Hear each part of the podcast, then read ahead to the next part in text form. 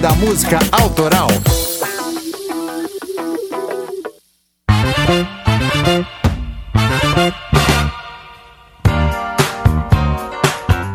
Você gosta de música? Conhece música de verdade mesmo? Então, me diz, você seria capaz de dizer quais foram os álbuns mais vendidos do mundo?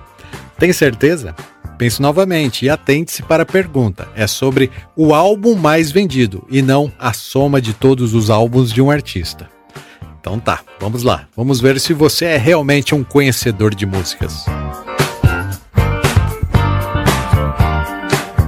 Antes, só para constar, Álbum musical é uma herança do início da produção dos LPs, o long play, fabricados em discos de acetato. O conceito de lançar música em pacotes foi mantido com as fitas e CDs e mesmo hoje na era digital, o conceito ainda existe nas plataformas de streaming. Até mesmo regras foram estabelecidas e Apple Music e Spotify, por exemplo, consideram como um álbum um grupo mínimo de sete músicas e ou 30 minutos de duração. Antes de navegarmos na lista dos álbuns mais vendidos, tem um problema. Não existe uma lista única e simples que podemos pesquisar. Temos fontes, como a Associação das Gravadoras da América, a Billboard, o livro do Guinness Records e até mesmo a compilação da Wikipedia. Os álbuns mais antigos têm uma certa vantagem nessa competição, pois estão há mais tempo no mercado. Então, vamos lá. Quinto colocado,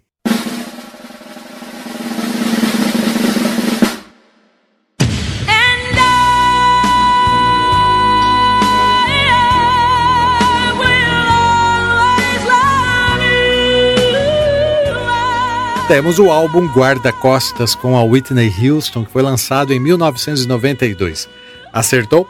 Esse álbum não fez tanto sucesso no Brasil como fez em outros países. A artista conseguiu uma longa lista de prêmios e fez mais de 120 shows para promovê-lo, o que ajudou muito nas vendas, mas não teve a mesma investida aqui no mercado brasileiro, por exemplo. O álbum tem a dançante I'm Every Woman e a lenta I Have Nothing, que fizeram muito sucesso, e também I You Always Love You, que tem até episódio no Clube da Música Autoral.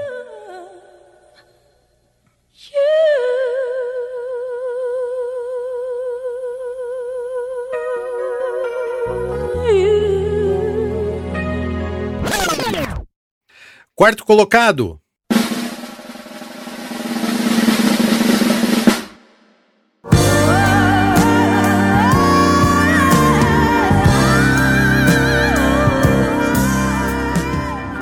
Dark Side of the Moon do Pink Floyd de 1973. Acho que alguns ouvintes acertaram essa, hein? Quem não lembra da clássica capa com o prisma?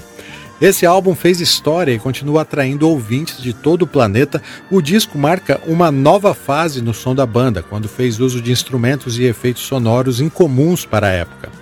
O álbum vem com músicas como Time, On the Run, passando por Money é, já tentou ouvir esse álbum enquanto assiste o filme Mágico de Oz? Ainda não? já ouviu falar dessa história? Existe uma lenda de que as músicas se encaixam como uma luva na sequência do filme, que muitos têm certeza que foram feitos em conjunto. Uma das músicas mais incríveis do álbum, The Great Gig in the Sky, também tem episódio aqui no clube.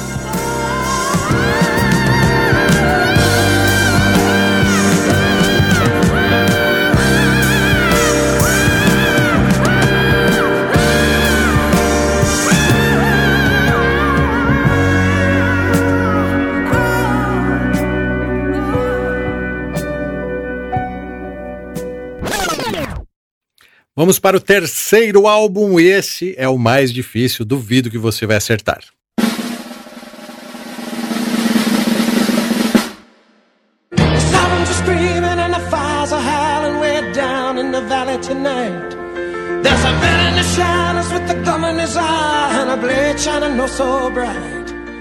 É o Bad Out of Hell do Midluff de 1977 e por ser um gênero de rock mais pesado, nem todos conhecem bem esse álbum que foi o segundo da banda e até hoje uma referência do rock and roll, combinando também elementos teatrais e operísticos. A primeira música do LP, que leva o mesmo nome do álbum, tem nada menos que 9 minutos e 50 segundos e é extremamente incomum para ser tocada em rádio, mas algumas rádios de rock começaram a tocar essa música mesmo assim.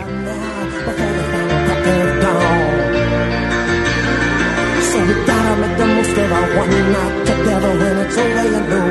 We'll both be so alone.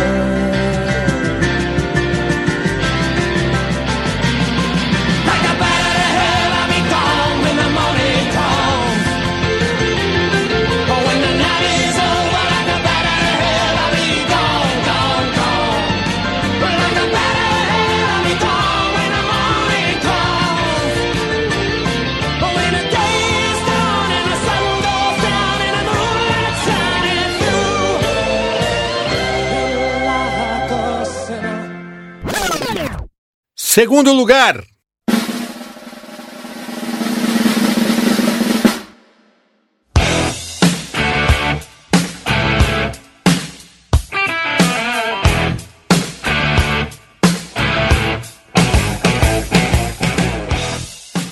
Acho que você pode ter acertado essa foi o Back in Black do ACDC, lançado em 1980. A banda teve início em 1973 em Sydney, na Austrália, e antes deste álbum já havia produzido grandes LPs, como Highway to Hell. Back in Black foi o primeiro álbum produzido logo após a trágica morte do vocalista Bon Scott, que faleceu bêbado no banco de trás de um carro numa noite de inverno na Inglaterra. O álbum conta com hits como o Chuck Me All Nylon e Hell's Bells, mas a música que leva o nome do álbum, Back in Black, é uma homenagem a Bon Scott e um trecho da música descreve: Esqueça o carro fúnebre porque eu nunca morro, com a ideia de que ele viverá para sempre através da música. Com Brian Johnson estreando nos vocais, o álbum Back in Black provou que a banda seguiria com muito sucesso. No episódio número 5, também contamos a história dessa música.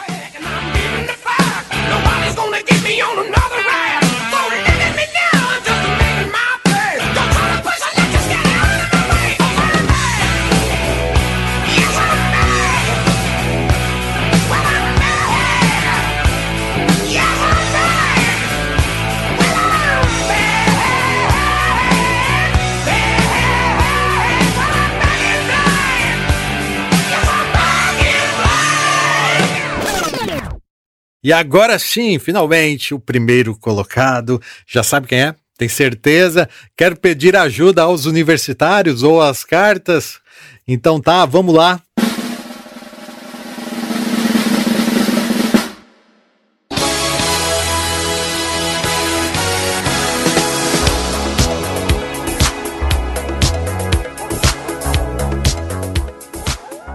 Sim, é ele mesmo. O álbum Thriller do Michael Jackson de 1982 rendeu um recorde de oito Grammy Awards em 1984, incluindo o de álbum do ano.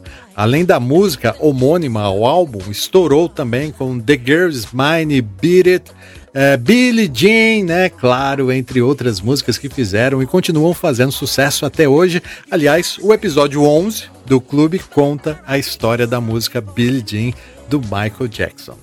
E aqui nesse disco tem mais uma polêmica também, porque Veja bem, esse álbum foi até mesmo certificado pelo Guinness, o livro dos recordes, em 2017, como o que teve a maior venda da história. Só que, quando avaliamos somente o mercado norte-americano, que individualmente é o maior do mundo e tem os números monitorados pela Associação de Gravadoras da América, notamos que, em 2018, o álbum Os Melhores Hits de 71 a 75 do The Eagles, lançado em 1976, ultrapassou o do Michael Jackson. Sabia dessa?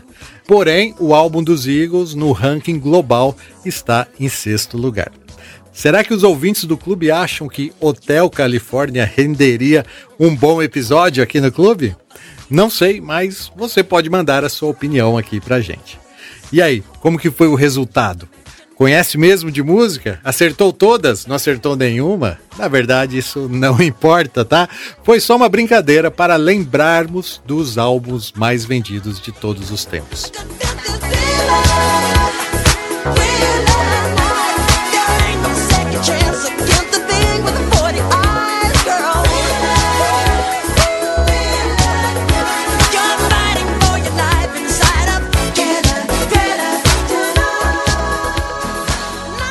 Esse roteiro foi escrito por Paulo Melo. Eu sou o Gilson De Lázari e foi um prazer falar de música com você. Até a próxima!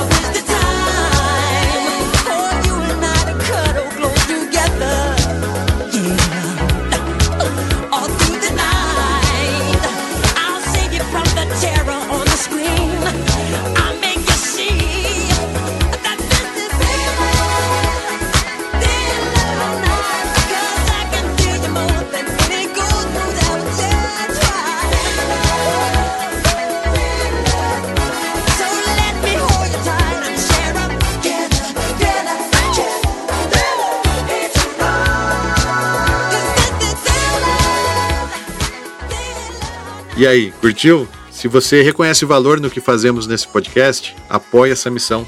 Seja um sócio do clube ou faça um pix pra gente. Use o nosso e-mail como chave, clubedamusicaautoral@gmail.com. A gente só agradece e seguiremos ainda mais fortes com o seu apoio.